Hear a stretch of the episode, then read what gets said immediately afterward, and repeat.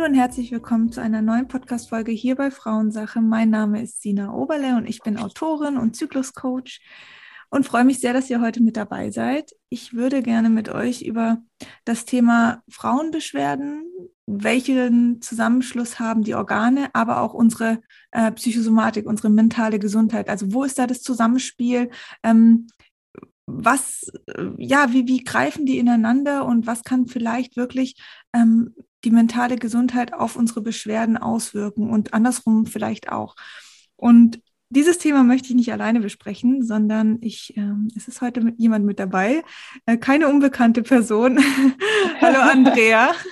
hallo Sina, hallo zusammen. Schön, dass du wieder mal da bist. Ähm, wir hatten ja schon Vielen mal eine Folge Dank. aufgenommen. Ähm, Scheint ja nicht langweilig zu werden. Nee, gar nicht. ich habe noch ganz viele Themen, die ich mit dir gerne besprechen wollen würde. also kurz an euch, ähm, diejenigen, die Andrea nicht kennen. Ähm, Andrea Mohr, sie ist Heilpraktikerin, spezialisiert auf Frauengesundheit ist äh, absolute Expertin, wenn es um Heilkräuter geht. Und ja, Andrea, stell dich doch nochmal ganz kurz in deinen Worten vor. Ja, danke dir erstmal. Du hast ja schon gesagt, was soll man da mehr sagen? Äh, Expertin für Frauengesundheit. Ähm, ich sage immer, ich bin so der pflanzliche Gynäko die pflanzliche Gynäkologin. Also da kann man eigentlich schon alles verstehen.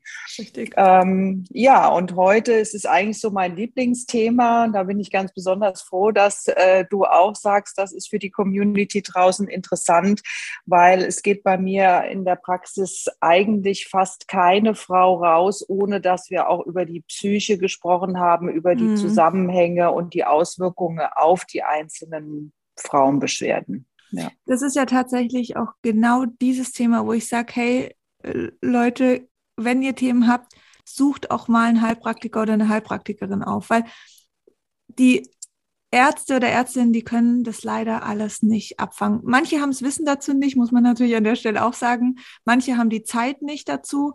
Und ähm, wie schnell ist so ein Termin ähm, in der Frauenarztpraxis rum? In der Regel sind es so zwölf Minuten, die sie da Zeit haben. Da kann man nicht auf so viele Dinge eingehen. Und das finde ich mhm. gerade das Schöne an, an eurer Arbeit, dass ihr ähm, diesen Fokus auch darauf legt, legen könnt und es halt auch einfach macht. Das muss man natürlich auch sagen. Hm.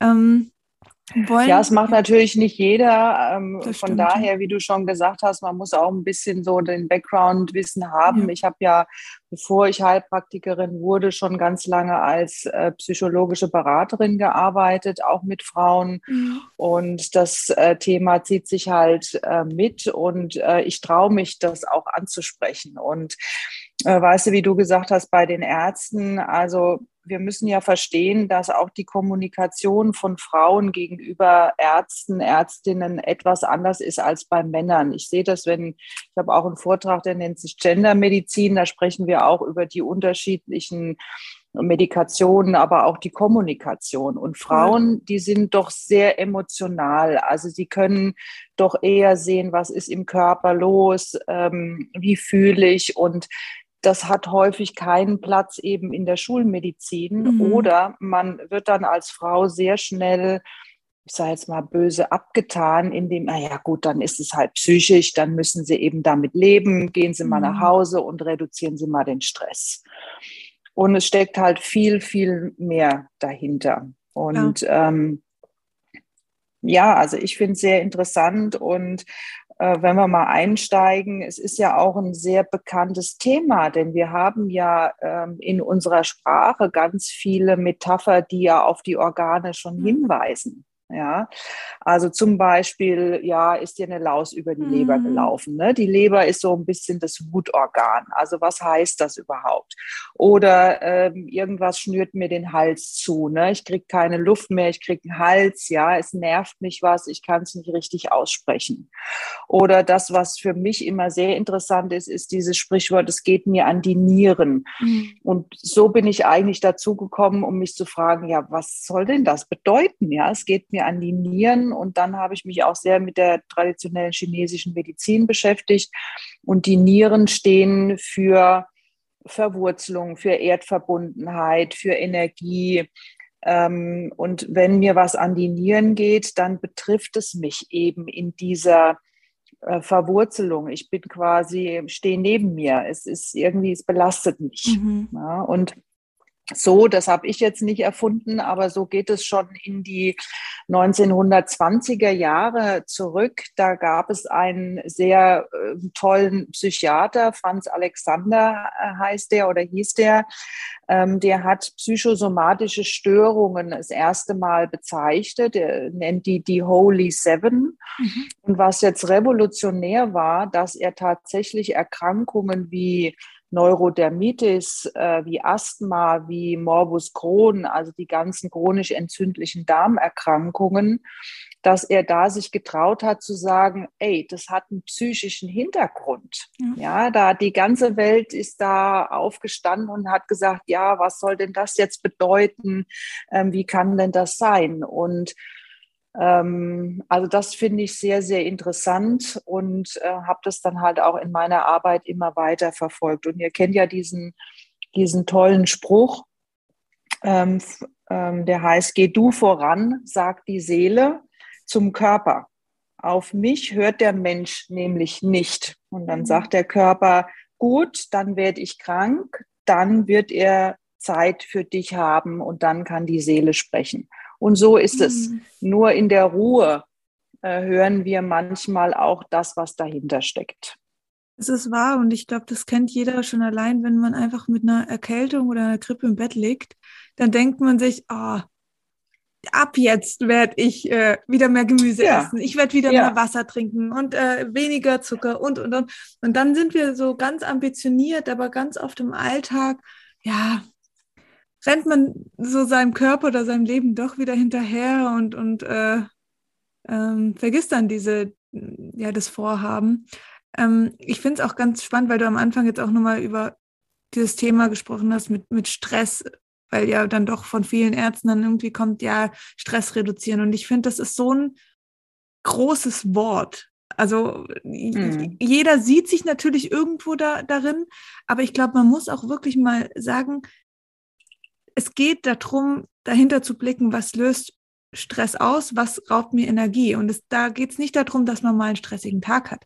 Oder wenn man Mama ist, dass es mal stressig ist. Das, das ist so, das gehört dazu. Und das Wichtige ist, glaube ich, einfach nur, dass wir den Körper so unterstützen, so mobilisieren, dass er genügend Energie hat.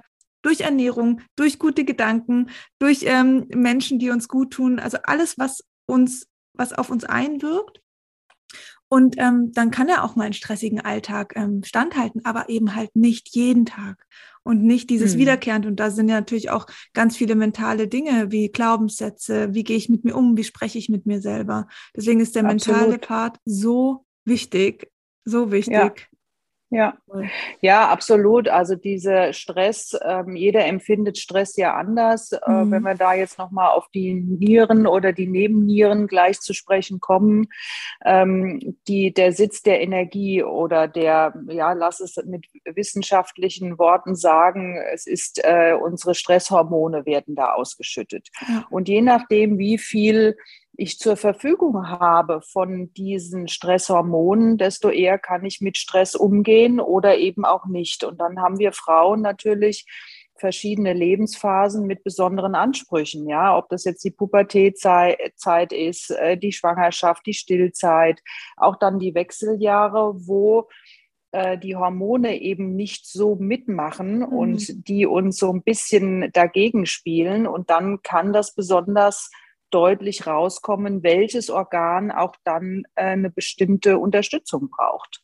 Kann ja auch, ist ja auch so ein Thema, was sich oft gefragt wird, warum habe ich unter der Pille so wenig Beschwerden und wenn ich absetze, kommen plötzlich alle Beschwerden, hat die Pille mir dann doch gut getan. Das ist genau dieser Punkt. Und der Körper ja. durch diesen Entzug der künstlichen Hormonersatzstoffe aus der Pille, da, da, verändert sich natürlich auch was. Und dann ist er plötzlich auf sich allein gestellt und muss produzieren, also die eigenen ja. Hormone. Und das äh, bedeutet natürlich auch Stress. Und da kann viel aufgedeckt werden. Da wird nichts mehr gedeckelt und ignoriert. So ist es dargelegt ja. und dann. Ja. ja. genau das ist es. Also die Frage kriege ich auch häufig mhm. gestellt und es ist, wie du sagst, die, die Pille deckt es zu. Mhm. Die Prozesse sind trotzdem da. Ja. Und das ist eben jetzt das Gefährliche daran, wenn ich das nicht merke, weil ich letztendlich manipuliert werde ähm, und setze dann ab Und dann kommen auf einmal die Beschwerden raus und dann heißt es ja, wieso habe ich jetzt das und jenes, das hatte ich ja unter der Pille gar nicht. Mhm. Doch, aber es ist eben zugedeckt worden. Mhm. Es ist, wie du gesagt hast, gedeckelt worden. Ja. Die Prozesse laufen trotzdem ab. Und das ist jetzt eben das Blöde. Da merke ich es eben nicht mhm. und mache so weiter. Äh, wenn ich aber hm, ohne künstliche Hormone bin, dann spüre ich das. Also es gibt genug äh, Menschen, die das auch ignorieren, ja. Aber ja. zumindest habe ich vom Körper die Chance, ja, das zu sehen. Und das ist auch also eine der häufigsten Sätze, die ich bekomme von Frauen, die die Pille abgesetzt haben, wenn ich sie frage, was hast du, was spürst du danach, ist, es wurde wie so ein Schleier genommen. Mhm. Und das mhm. ist ja genau das. Ja. Dieser Schleier ja. ist weg und plötzlich, okay, da bin ich, wer bin ich? Ja. Und ja. diese Konfrontation. Und das ist ähm, super wichtig, aber ja.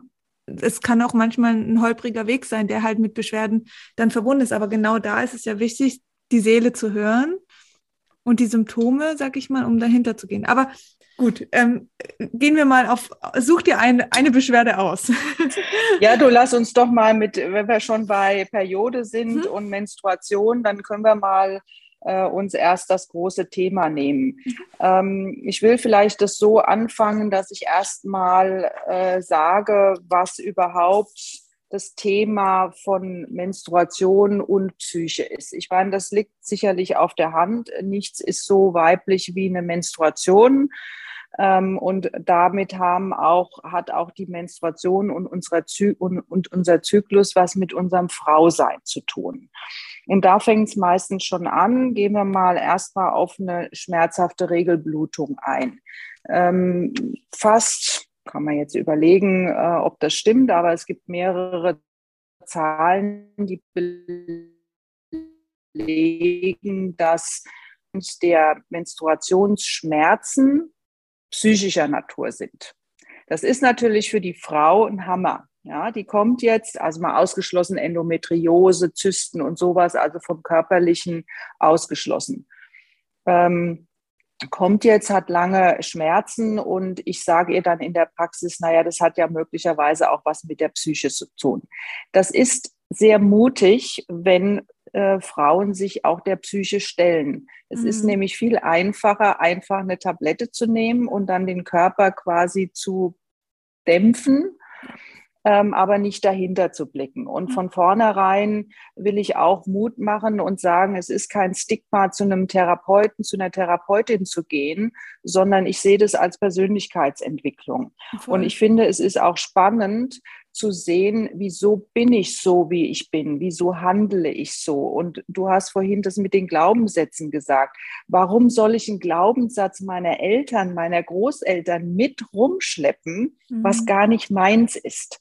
Also das äh, finde ich sehr wichtig, ruhig mal den Schritt zu gehen. Und äh, ich kann es auch offen sagen, also auch ich gehe zu meiner Therapeutin, ähm, A, um bestimmte Dinge, die mir auch in der Praxis begegnen, durchzusprechen, weil ich auch ähm, immer mal wieder denke, so, wieso habe ich jetzt so gehandelt? Also einfach, um mich besser kennenzulernen.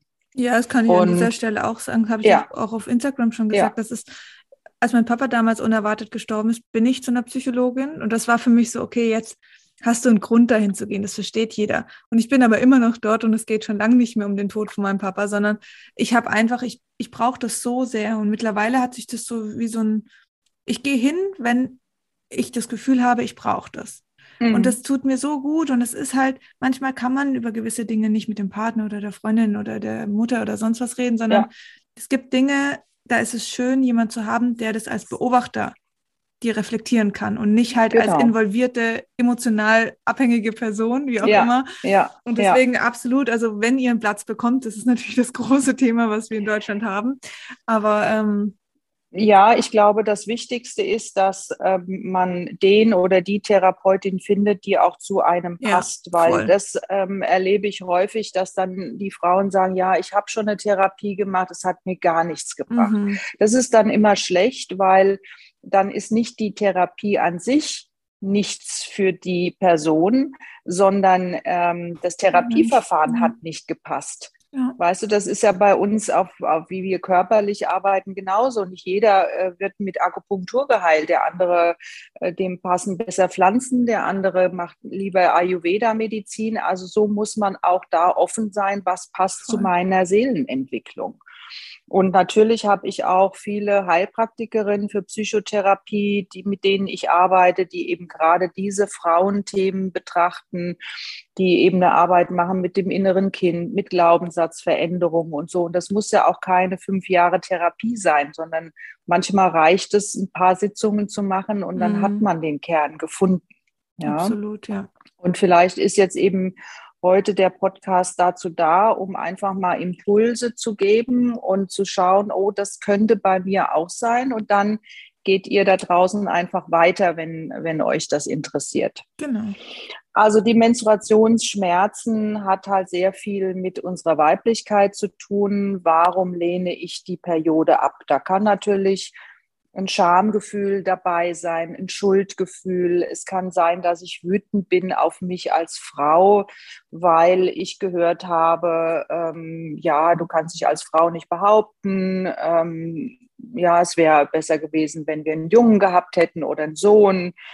Ähm, es kann auch sein, dass ich mich nicht der Gesellschaft unterwerfen möchte, ja, weil die Regeln, die ich auferlegt bekomme, mir als Frau widerstreben. Also alles das, ob das jetzt aus der Kindheit ist oder aus der Gesellschaft, ähm, kann dazu beitragen, weil wenn wir jetzt auf körperlicher Ebene sehen, was ist ein Menstruationsschmerz? Es ist ein Krampf. Also mit einem Krampf will ich ja irgendwas entgegensetzen. Ich kann nicht mit einer entspannten Haut, äh, Hand die irgendwo eine reinhauen. Ich kann nur mit der geballten mhm. Faust, mit der verkrampften Haut, äh, Hand auch Kraft ausüben. Und das kann man übertragen. Ähm, häufig ist es auch, dass die Frauen, ähm, die von Menstruation das heißt, es muss jetzt funktionieren. Warum kommt mir jetzt meine Periode dazwischen? Mhm. Ja. Ähm, sie erwarten dasselbe Verhalten jeden Tag, dieselbe Leistungsbereitschaft ihres Körpers jeden Tag und das geht einfach nicht. Mhm. Ja, es ist eine Schonzeit, auch dafür haben wir unsere Periode. Also man kann, wenn man mit der Patientin spricht und vielleicht merken das jetzt auch einige von euch schon draußen, ah, das passt für mich, das passt mhm. für mich nicht. Also es gibt da verschiedene Impulse, aber es hat natürlich alles was mit dem Frausein zu tun. Mhm. Ja. Und ja, also ich will vielleicht auch, gerade wenn es dann schon losgeht, ein, zwei Tage vor dem Einsetzen der Periode, äh, sagen wir mal, die PMS-Symptomatik. Warum will ich die Periode nicht haben?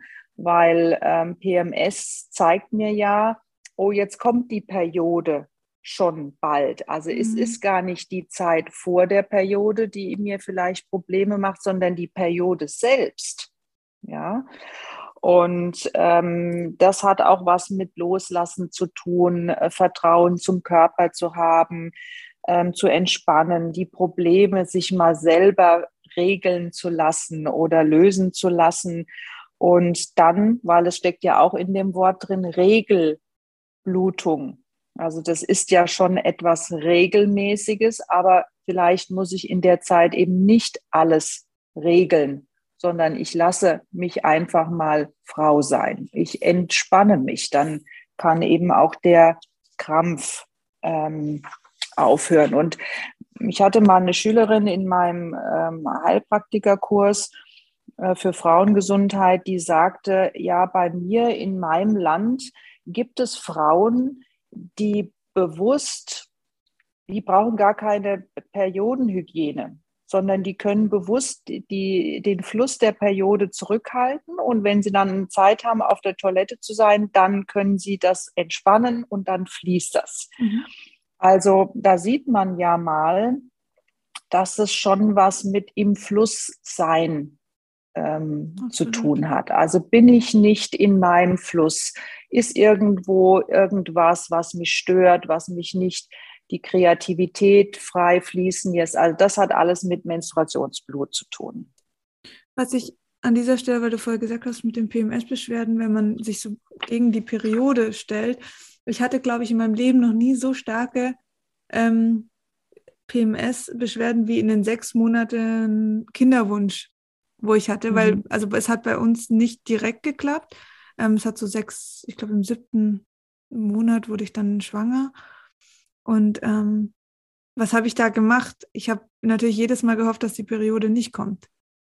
Und ja. habe dann schon angefangen, so nach dem Eisprung zu sagen, bitte komm nicht, bitte komm nicht. Ich habe mir immer so, wenn dann die Periodenzeit eben war, habe ich immer gehofft, wenn ich auf Toilette gehe, dass da eben nichts ist. Oder wenn es sich was hm. gekrampft hat, habe ich gehofft, das ist jetzt halt eine Einnistung und nicht das Ablösen der Gebärmutterschleimhaut durch, also zur Periode dann hin.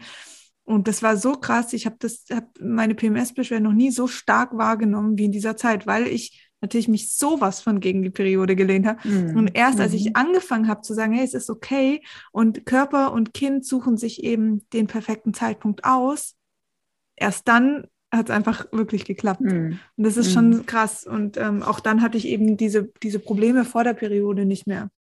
Wie Stimmungsschwankungen oder auch ähm, Brustspann, was ich so gar nicht von mir kannte. Also lauter so Sachen, was, was ganz komisch war plötzlich.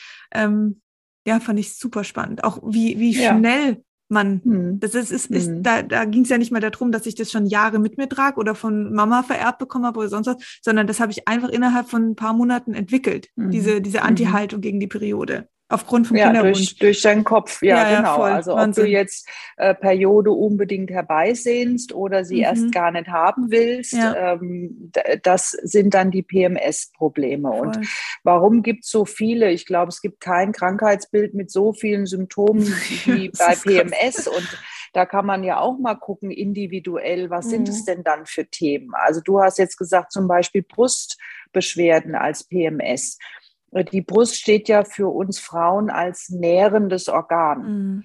Und das passt ja jetzt bei dir sehr gut ins Bild der Mama, des Mama werden wollens. Du willst jemanden,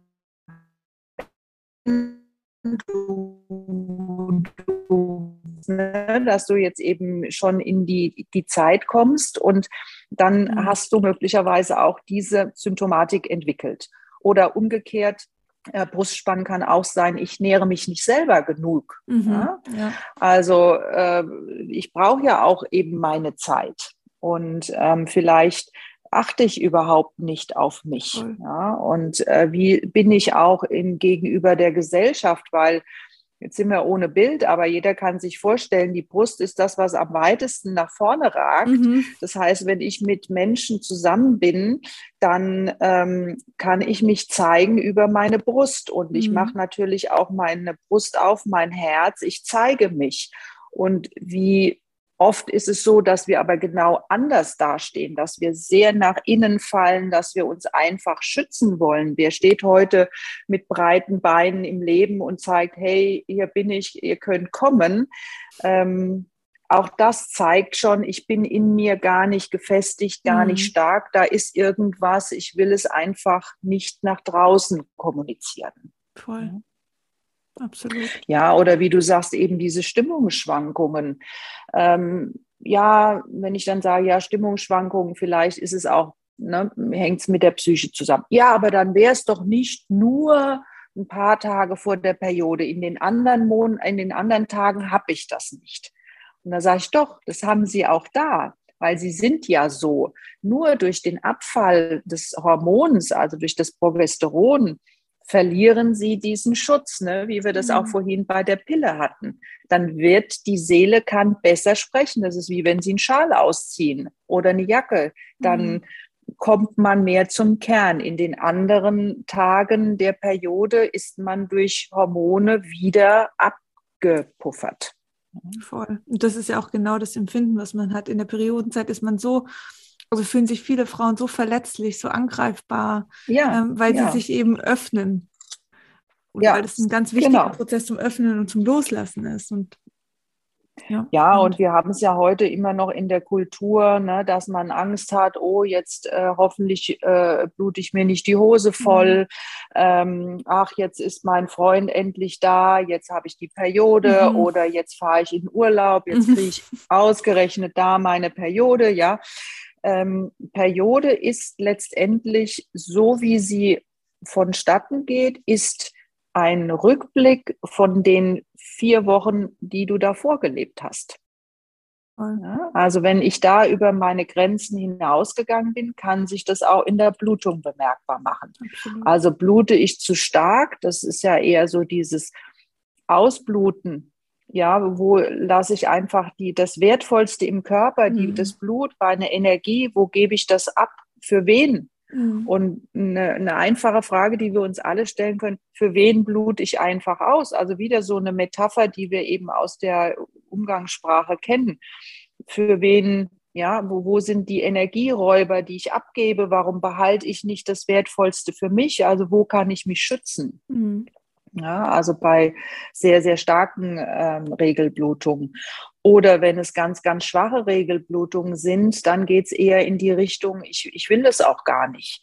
Also ich ähm, brauche das nicht und gibt ja auch, das kennst du auch, Frauen, die sagen, ach nee, Periode ist ja eh leidig und ähm, ich brauche das auch gar nicht. Warum soll dann der Körper das der Frau zur Verfügung stellen, wenn sie nicht da im Reinen ist? Cool. Und ähm, vielleicht ist auch zu wenig Energie da weil der Körper ist ja nicht blöd, der versucht zu sparen, der ist sehr, sehr ökonomisch. Also der versucht an allen Ecken und Enden wieder was zu verwerten, einzusparen, ja.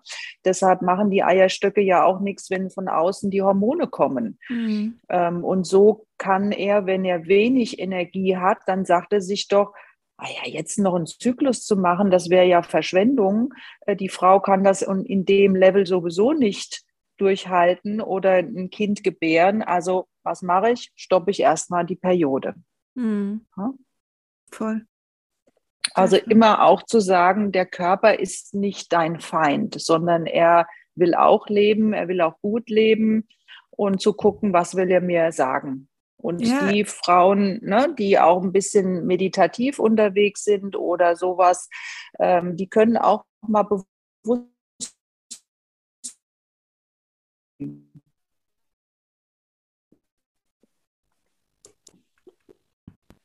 Jetzt war gerade die Verbindung so weg. Ja, ja, jetzt ja, bist du wieder da. Okay. Ähm, was können also die Frauen den, bewusst? Äh, den Kontakt aufnehmen, ne? Ja, mal absolut. bewusst fragen, ähm, Gebärmutter, was, was willst du mir zeigen? Wer bist genau. du? Was machst du? Ja, direkt ansprechen. Und es ist ja, ich meine, wenn wir zu uns und nicht und jeder Zelle im Körper nicht sagen, was wir gerne möchten, was uns wichtig ist, dann macht der Körper halt.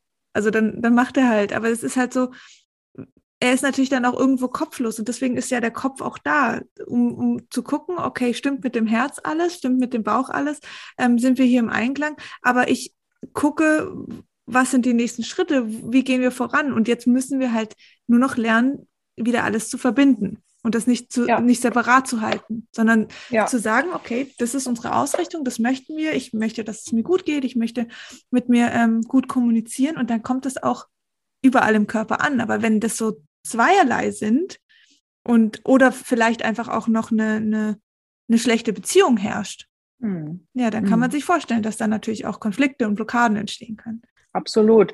Und das hast du vielleicht auch vorhin treffend gesagt mit der mentalen Gesundheit. Also ich will das ja ein bisschen abkoppeln von der Psyche. Mhm. Also ich kann mental mit meiner Einstellung, mit meinen Worten, mit meinem Wohlwollen. Also ich habe auch früher meinen Körper geschunden, weil ich da gar nicht den Bezug hatte. Aber jetzt wohlwollend zu sein und zu sagen, okay, heute Abend, da mache ich eben nur eine Yoga-Übung und gehe nicht joggen, weil der Körper, also dieses, ne, wie man mit einem Kind auch ähm, umgehen würde und sagen, okay, du lernst das schon noch, es ist gar mhm. nicht schlimm. Aber es sind so viele Frauen, die eben so viel verlangen und auch den Körper peitschen sozusagen, mhm. ja. Und dann müssen sie sich eben nicht wundern, wenn dann auch diese Hilferufe kommen. Und es ist ja schön. Also viele haben ja diese Hilferufe. Ist ja nicht sofort, dass jetzt ein Krebs entsteht oder eine sehr, sehr schwere Erkrankung. Es sind ja erstmal diese Hilferufe, auf die wir reagieren können. Ja. Mhm. Und um mal zu sagen, wie, wie toll der Körper das eigentlich macht, könnten wir noch mal auf dieses äh, Bild Zysten eingehen. Mhm, gerne. Ja, es ist ja auch ähm, sehr, sehr häufig, ähm, dass äh, Zysten sich bilden. Ähm, jetzt, wenn wir bei den gynäkologischen Themen sind, ähm, Follikelzysten oder ähm, andere Endometriosezysten, aber natürlich kann der Körper überall Zysten machen. Und ähm, auf der psychischen Seite ähm, kann man sagen, es ist sehr schlau vom Körper, weil er momentan mit etwas nicht zurechtkommt. Und dieses etwas ist für ihn toxisch. Und das kann tatsächlich, können Erreger sein, es können Schwermetalle sein, es können aber auch toxische Seelenanteile sein. Also wir sagen da giftiges Seelenwasser. Also irgendwas, was momentan nicht abtransportiert, nicht verarbeitet werden kann. Und jetzt macht der Körper eine Mauer um diesen Bereich, um dieses Wasser und sagt, okay, ich will das nicht im Körper haben, aber ich kann es momentan nicht bearbeiten, also lagere ich es quasi aus. Und ähm, was hat sich da möglicherweise angesammelt im Körper? Was hat sich da angestaut? Und wenn wir jetzt mal auf der psychischen Ebene bleiben, sind es Wünsche, sind es Projekte, sind es irgendwelche Themen, die ich mir momentan nicht erfüllen kann, die ich nicht umsetzen kann? Oder gibt es irgendwas, wo ich mich schuldig fühle, wo ich vielleicht ähm, mir was nicht verzeihen kann? Ähm, so etwas, ja, wo ist eine Ohnmacht? Und dann brauche ich halt den Körper, um das abzu, ja, leiten oder einzumauern mhm. und bis ich es dann bearbeiten kann. Mhm. Also, ähm, um es auf den Satz zu bringen, Zysten sind eingesperrte Emotionen. Mhm. Ist auch ja. wahrscheinlich vom, vom Bild her einer Zyste irgendwie ja, sinnbildlich, passt ja. Ja, ja. ja. Und natürlich, ähm, ich meine, wir können es, deshalb sind wir ja auch ganzheitlich unterwegs. Wir können es mhm. ja nicht nur ähm, auf der psychischen Ebene sehen. Aber die Psyche hat halt dann immer ihren Stellenwert, wenn es um die Individualität, ähm, weil wenn ich jetzt ein Hormon Schwankungen habe. Warum produziere ich keine Zysten? Warum produziere ich vielleicht Myomen? Und meine Freundin, die hat ähm, gar keine Blutung. Mhm. Und das ist ja das Interessante. Vom Körper haben wir die gleichen Prozesse. Aber die Seelenanteile sind total individuell. Absolut. Also ich finde es auch gerade bei diesem Beispiel ähm, krank sein in Form von Grippe, Erkältung oder sonst was sehr, sehr deutlich, weil da haben wir natürlich einmal das Körperliche, was uns krank macht, was uns im Bett hält, mhm. was automatisch ja auf, auf die Psyche schlägt. Auf mhm. unsere, wie wir uns fühlen, dann, also ich glaube, die wenigsten hüpfen rum und sagen, oh, mir geht's so gut, ich bin so happy, sondern die Stimmung ist eher, ja, nicht so gut. Ja. Und ja. das spielt ja in beide Richtungen. Genauso mhm. kann eben eine schlechte Stimmung auf organisches Thema sozusagen färben. Also das finde ich halt so spannend. Ähm, so ein bisschen das Henne-Ei-Problem. Was ist zuerst da?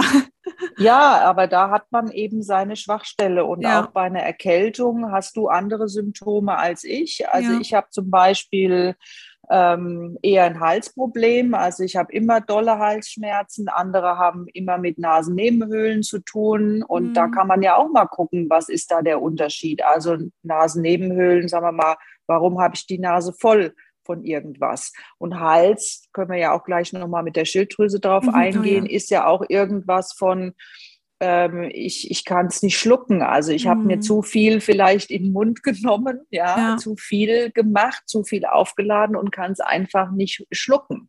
Mhm. Ähm, das kann man immer auch bei jeder Erkrankung feststellen. Und du sagst es jetzt mit der Erkältung. Ich finde es ähm, total interessant, wenn Frauen zum Beispiel sagen, ja, und dann habe ich mir äh, einen Fuß umgeknackst oder ich habe mir einen Fuß gebrochen. Jetzt werde ich gezwungen, innezuhalten. Ja, jetzt muss ich liegen und mhm. muss mich bestimmten Themen stellen. Ja, ich habe dann halt auch meinen Halt verloren, ja, die Mitte verloren. Und das finde ich super interessant. Und ähm, ich habe mich auch lange gefragt, warum ist denn eigentlich die Schilddrüse so ein Frauenthema? Mhm. Ja? sind ganz, ganz wenige Männer, die Schilddrüsenprobleme haben. Wenn, dann ist es auch körperlich begründbar, weil die haben dann einen Jodmangel oder so. Also es mhm. kann natürlich bei uns auch vorkommen. Aber die Schilddrüse ähm, sitzt natürlich hier im Halschakra und das Halschakra steht für Kommunikation. Und ähm, das ist auch wieder dieses Thema. Sagen dann ähm, am Anfang von der ähm, Schilddrüsenunterfunktion hat man ja auch dieses, dieses Kloßgefühl im Hals, ja, dass es eben dick wird oder ich habe einen dicken Hals, da haben wir eben ja schon mal drüber gesprochen. Und so ist es auch bei diesen Frauen. Warum? Ähm, schwillt jetzt quasi der Hals an und ähm, was ist etwa, also wo habe ich Dinge nicht gesagt, runtergeschluckt, wo hätte ich es gern gesagt? Und natürlich kann ich nicht zu meinem Chef sagen, du Idiot, aber ich möchte es gerne und dann muss ich es aber anders kommunizieren, mhm. weil wenn ich es immer runterschlucke, ist ein Problem. Mhm. Ja. Oder viele mit Schilddrüsenproblemen berichten mir, ich hätte gerne einen anderen Job gehabt. Ich bin jetzt halt da, ich kann jetzt nicht wechseln, mhm. aber ich würde gerne. Ähm, ich würde es gerne mit meinem Partner besprechen, dass ich äh, eine andere Sexualität mir wünsche. Nein, Frauen schlucken ständig alles runter. Mhm. Ja. Haben sie vielleicht auch so gelernt, ähm, schon in der Kindheit. Ähm, Vielleicht, weil es die Mutter auch vorgemacht hat. Wir haben da sehr viel übernommen äh, von unserer Mutter, ob wir das wollen oder nicht. Ähm, man kann schon sagen, die Schilddrüsenstörung ist erstmal ein Mangel an umgesetzten Wünschen in meinem mhm. Leben. Mhm. Absolut. Und gerade nochmal zu dem Thema, ähm, was für Beschwerden hatte meine Mutter oder meine Oma schon. Das, ich hatte es auch so oft, dieses, ja, ähm, starke Periode, ausbleibende Periode, ähm, das hatte meine Mama schon. Und dann, damit ist es mhm. wie so ein Haken dahinter, so ist es halt. Mhm. Bei Mama war es halt mhm. halt auch so. Und das ist, geht dann für viele ganz stark in die genetische Thematik, dass sie halt sagen, gut, ich kann dagegen nichts tun, aber du kriegst ja auch die Themen deiner Mutter, also die mentalen Themen deiner Mutter. Das, das kann man ja nicht ver verbergen. Du siehst ja, wie deine Mutter äh, mit sich umgeht. Ähm, mit ihrer Weiblichkeit umgeht. Sie definiert ja das weibliche Bild für dich irgendwo. Und manche ja. Frauen können sich davon lösen ja. und manche nicht. Oder manche erkennen es einfach auch nicht, weil sie es nie für sich definiert haben.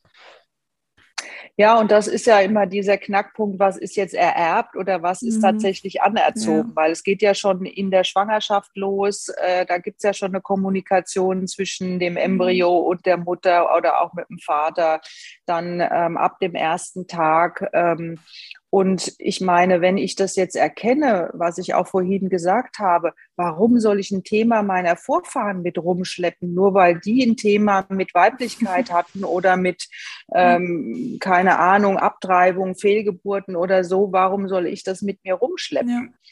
Und das ist doch, wäre doch super, wenn man das erkennt und das auch loslässt. Absolut, Weil ja. möglicherweise, du bist jetzt eine junge Mutter, ja, willst du das auch an deine Kinder mhm. übertragen? Nein also man muss es erkennen und auflösen und dann ist es auch für die nachfolgenden Generationen Richtig. weg.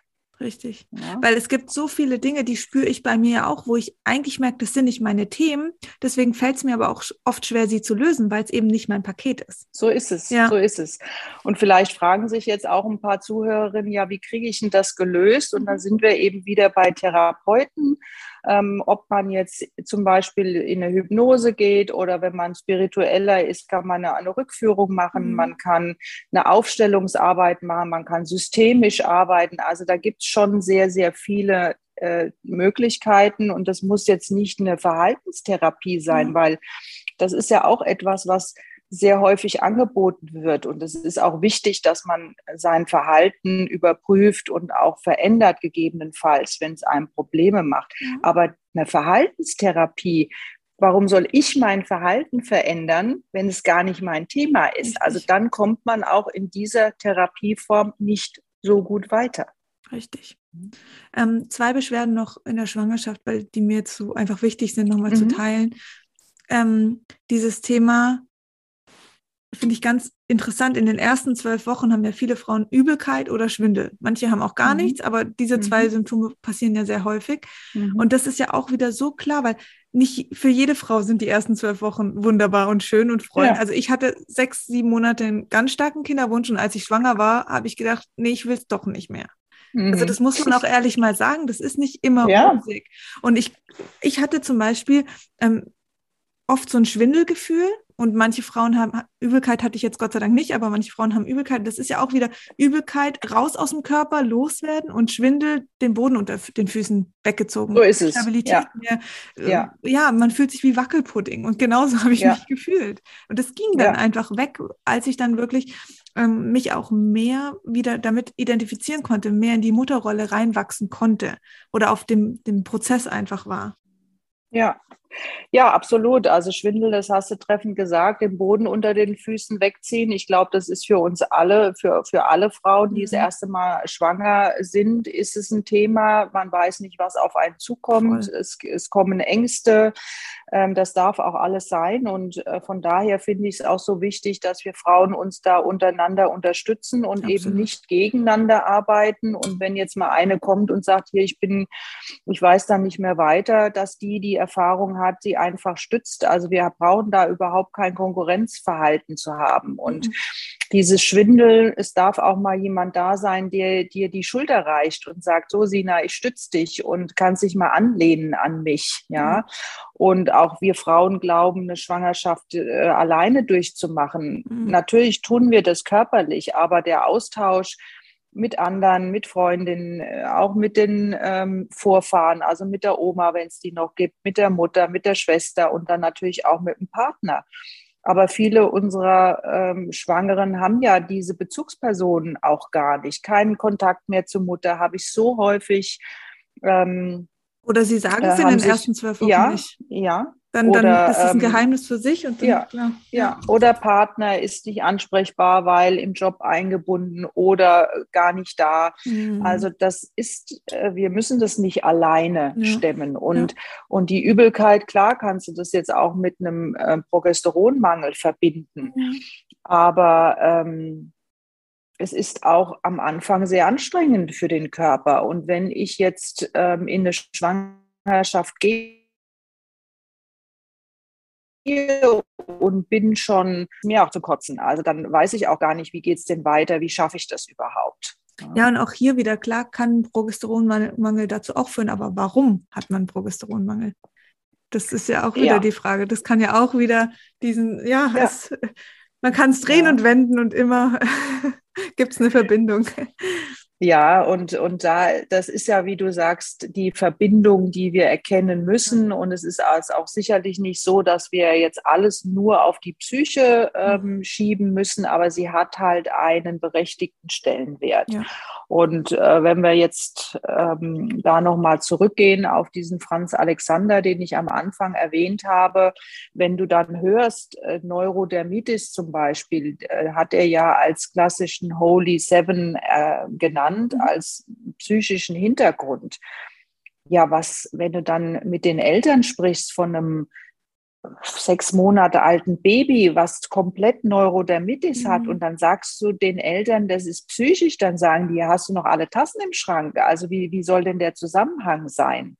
Und wenn man sich dann mal reinfindet, was mhm. Haut für ein Thema hat, also für ein psychisches Thema, dann kommt man doch ein bisschen näher, weil die Haut ist natürlich unser erster Kontakt ja. mit der Umwelt, wenn wir aus dem Mutterleib schlüpfen. Ja. Und nicht umsonst der Spiegel der Seele. Also da passiert irgendetwas mit Grenzabgrenzung. Da, ja. Was gibt es da? Ähm, ein dickes Fell angeeignet, das geht mir unter die Haut. So ja, ja, ja, ja, ja.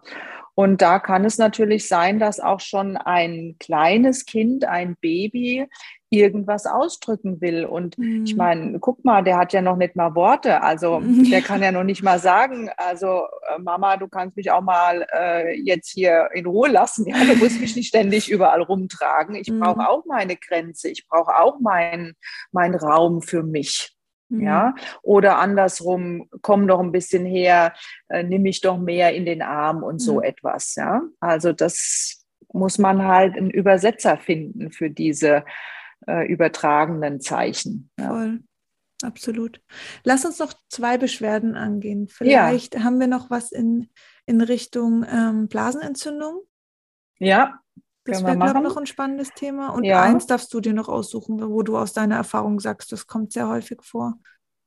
Ja, vielleicht kann man das, äh, vielleicht kann man dann bei der Haut noch mal bleiben, weil mhm. ähm, ich meine, du hast ein Buch dazu geschrieben, du mhm. weißt, dass das äh, Akne ein großes Thema ist. Jetzt ist es so, ähm, es ist immer auch ein Zeichen des Inneren, die Haut. Und klar, wir alle haben, wenn wir jetzt mal uns am, in der Schokoladenschublade vergriffen haben, sehen wir das sehr deutlich an der Haut. Das, das ist schon mal klar. Da gibt es auch noch andere Einflüsse. Aber wie bin ich denn mit mir im Reinen? Wenn ich jetzt meine Schokolade mit Wohlbefinden und Freude genieße, dann bin ich mir ziemlich sicher, dass es auch nicht so auf der Haut sich darstellt. Aber was passiert ja auch bei mir? Dann sitze ich dann abends auf dem Sofa und kann dann nicht zurückhalten und dann mhm. habe ich ja ein schlechtes Gewissen. Das heißt, ich bin nicht mehr mit mir im Reinen. Mhm. Und dann kann es sein, dass diese nicht rein sein über die Haut ausgeschieden wird. Und unsere Haut ist das größte Entgiftungsorgan. Und da geht es jetzt auch wieder um die seelische Entgiftung. Mhm. Also was habe ich angesammelt, angestaut in mir?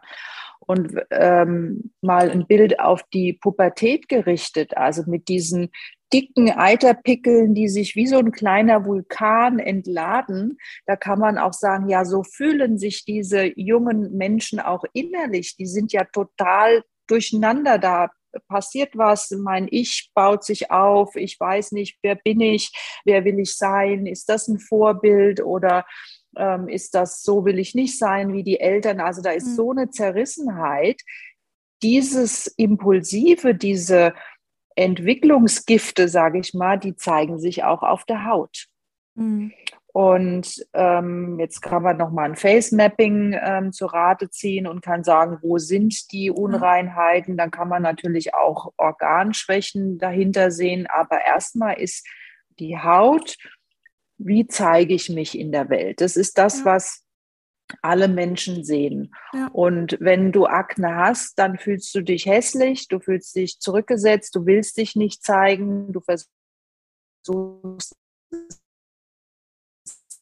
alles zu überdecken. Also wer bin ich denn überhaupt? Wer ähm, bin ich im Spiegel? Und es sind mhm. häufig die Frauen, die noch nicht richtig zu sich selbst gefunden haben, mhm. die eben mit der Haut dann auch so reagieren. Was ja. in der Pubertätzeit ja dazu gehört. Ja, das gehört dazu. Ja. Und letztendlich ist es dann den Entwicklungsprozess, den wir nachholen, wenn wir die Pille absetzen, Richtig. weil dann kriegen wir das wieder vorgespiegelt, weil viele ja diese Zeit gar nicht bewusst durchgemacht ja. haben, weil sie so früh die Pille anfangen. Ja. Und du, es gibt auch die Alterspubertät, äh, die Altersakne, dann kriegen es die Frauen wieder, wenn sie in die Menopause kommen oder in der Schwangerschaft. Das sind dann alles diese Selbstfindungsprozesse. Absolut. Ja. So spannend. Also die Haut eben als Grenzfläche. Ähm, was lasse ich raus? Was nehme ich auf? Wie mhm. grenze ich mich ab? So, mhm. das wäre nochmal ein sehr wichtiges Thema.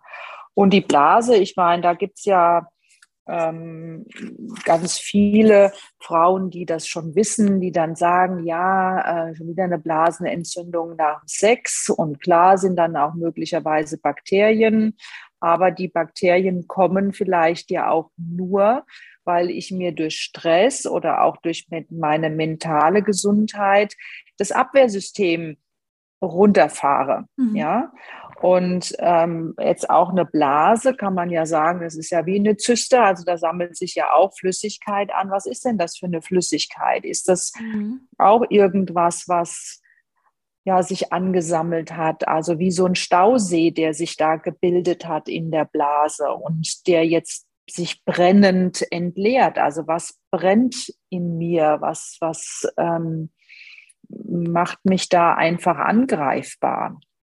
Und eine Blasenentzündung ähm, mit einer Blasenentzündung wird auch keine Frau Sex haben. Also ein Stück weit ist das auch so eine Zeit, wo die Frau vielleicht sagt, okay, jetzt mal die nächste Woche bitte kein Sex, mhm. jetzt will ich erstmal, jetzt habe ich schon wieder eine Blasenentzündung.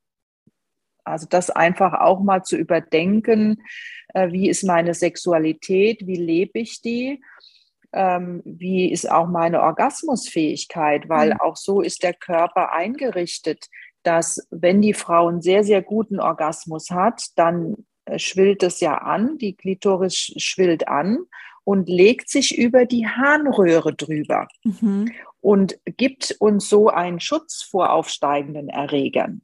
Krass. Wenn ich aber jetzt mal ganz platt gesagt immer rein, raus, rein, raus und denke nur, hoffentlich ist das jetzt bald zu Ende, ja, mhm. dann und ich habe keinen Orgasmus, dann ist natürlich kein der Schutz. Körper mhm. kein, hat keinen Schutz. Ja.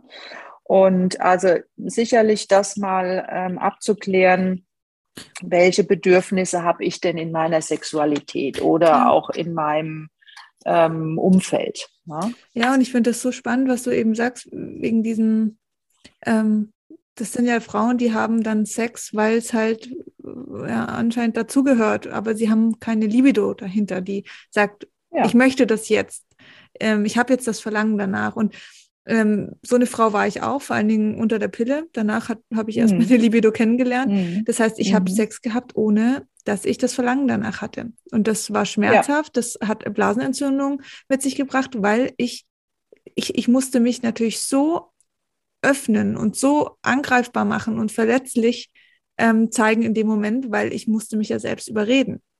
Das war ja. ein ganz, ganz schreckliches Gefühl und das tut ja. mir für so viele Frauen leid, die das machen. Ähm, ja. Oder dass sie überhaupt in dieser Situation sind, dass sie keine Libido haben und dahinter nicht ähm, steigen, warum, wieso, weshalb. Mhm. Ich meine, auch das hat natürlich verschiedene Ursachen. Die Pille ist halt eine mögliche. Ähm, ja. Aber das äh, finde ich auch nochmal ganz, ganz interessant. Und das löst ja auch eine, eine Welle aus. Das heißt, wenn ich keine Libido habe und trotzdem Sex habe, dann ähm, hat das ja auch enormen Einfluss auf meine Partnerschaft. Ich hatte plötzlich auch eine Wut in mir, eine Aggression mhm. gegenüber mhm. meinem Partner. Mhm. Auch wenn da Liebe mhm. war, aber in dem mhm. Moment war ich einfach nur wütend, weil ich gedacht mhm. habe, ich muss jetzt, ich war wütend auf mich selbst, auf meinen mhm. Partner.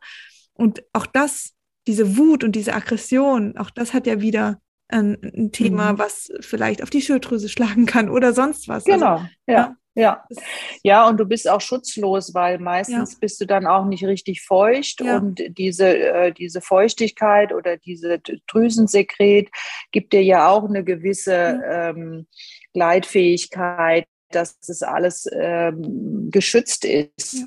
Und auch wenn das nicht da ist und du merkst schon, oh, das rubbelt und, und hakelt überall oder viele greifen dann zu, zu Gleitgel, was dann sowieso auch die äh, Flora kaputt macht.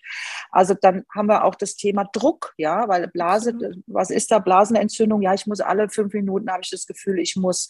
Also wo mache ich mir denn den Druck? Und das ist bei mhm. der Blase halt sehr deutlich auf der Sexualität oder auf der muss noch nicht die Sexualität mit dem Partner sein. Es ist meine eigene Befriedigung. Ja, wo ja. lebe ich die? Ja. Ähm, ob das jetzt in der Sexualität ist oder im Job oder woanders. Es ja. ist nicht immer das. Und das ist auch interessant, dass auch die Frauen, die dann in die Menopause kommen, wieder vor dem Thema stehen und auch zu mir in die Praxis kommen und sagen, ja, meine Libido ist weg ich, ich muss jetzt, äh, ich, ich vermisse das, klar, das verstehe ich, es geht nicht immer nur vom Partner aus. Also ich mhm. vermisse das selber, aber warum habe ich die nicht? Und dann kann ich nur sagen, das kommt schon wieder, aber jetzt äh, äh nutzen Sie mal die Zeit, mhm. vielleicht auch eine andere Form der Sexualität zu erleben. Also nur mit Berührung, nur kuscheln, äh, was für den Partner zu machen, was gemeinsam zu unternehmen und eben das mal außen vor zu lassen. Und das ist auch durch, die, durch den Wegfall der Hormone natürlich, mhm. aber es ist dann auch ein Zeichen für die Frau, überdenke diese Situation. Richtig, weil nicht jede Frau, die in die Wechseljahre kommt, hat ja automatisch keine Libido, sondern das ja. je, je nachdem, ja. was für ein Thema halt dahinter steckt. Ja, und das ja, und wenn man dann noch äh, kurz weitergeht, dass wenn es dann aufsteigt mit der Harnblasenentzündung, dann haben wir wieder unser Nierenthema. Und mhm. die Nieren, es ist ein Paarorgan. Das heißt, man kann auch mal gucken, von welchen Organen haben wir denn eigentlich zwei. Und ein Paarorgan steht immer für eine Beziehung. Und das ist nicht immer die Beziehung zu meinem geschlechtlichen Partner, mhm. sondern es kann die Beziehung zur Mutter sein, zum mhm. Vater, zu der Freundin, zur Schwester und zu mir. Ja? Also alle Paarorgane symbolisieren diese, ja, wie bin ich in der Gesellschaft? Wie mhm. bin ich mit anderen unterwegs? Wie ist mein Stellenwert da? Ja? Und äh, die Nieren haben viel ein Thema der Angst. Ja, deshalb hatten wir ja auch vorhin gesagt, es geht mir an die Nieren. Also es ist ein Schock, es ist Angst, es ist eine Ohnmacht. Ja. Und da sind wir dann einen Schritt weiter als bei der Blasenentzündung. Dann sind wir schon als, als Frau in der Ohnmacht. Also da bin ich dann schon in der Angst mhm. äh, und bin starr. Und dann läuft sowieso gar nichts mehr. Ach so. Oh, das ist so spannend. Krass. Ich glaube, da gibt es jetzt für einige Zuhörerinnen hier so einen Aha-Moment. Bin ich mir sicher. ja. ja. Wahnsinn. Danke, Andrea. Mega. Ja, danke, Sina. Dank. ähm, erzähl doch nochmal kurz, wo man dich findet, wenn man ähm, gerne auch mal zu dir in die Praxis will. Du machst ja mittlerweile auch online. Ähm, ja, das machen wir Online-Beratung über Zoom, ist gar kein Thema. Ja. Natürlich freue ich mich auch, wenn ich die Frauen in der Praxis sehe. Also gerade wenn man schon weiß, dass mhm. es da auch um psychische Themen geht, ähm, ist der Kontakt natürlich face-to-face -face immer ganz gut.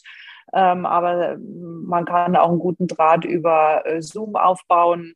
Ähm, ich bin äh, ganz viel unterwegs bei Generation Pille. Wir haben da auch unterschiedliche Webinare zu bestimmten Themen, die man sich angucken kann. Ich bin selber auf Instagram auch und poste da mehr schlecht als recht, aber immerhin mal. Also mein nächstes Thema im neuen Jahr ist irgendwie ein bisschen mehr in Social Media noch zu investieren. ja. Und ähm, ja, auf meiner Homepage habe ich ja auch die ganzen Podcasts ja. verlinkt und äh, mache Blogbeiträge. Also Absolut. wenn man mich finden will, dann findet man mich schon. Und, ähm, ich verlinke dich sowieso. Ja, sehr schön. Dankeschön. Ich danke dir für deine Arbeit, deine Zeit, was du für die Frauen machst und dass du hier auch immer wieder in meinen Podcast kommst. Und das ist mit Sicherheit nicht das letzte Mal. Sehr angenehm mit dir. Ich freue mich immer drauf. Danke dir, Andrea. Danke. Vielen Dank für deine Zeit. Ich wünsche dir, Andrea, noch einen schönen Tag und an alle da draußen auch euch einen wunderschönen Tag. Danke fürs Zuhören. Ich verlinke alles ähm, von Andrea, wo ihr sie findet. Und ja, freuen uns aufs nächste Mal. Ja, danke. Tschüss. Tschüss.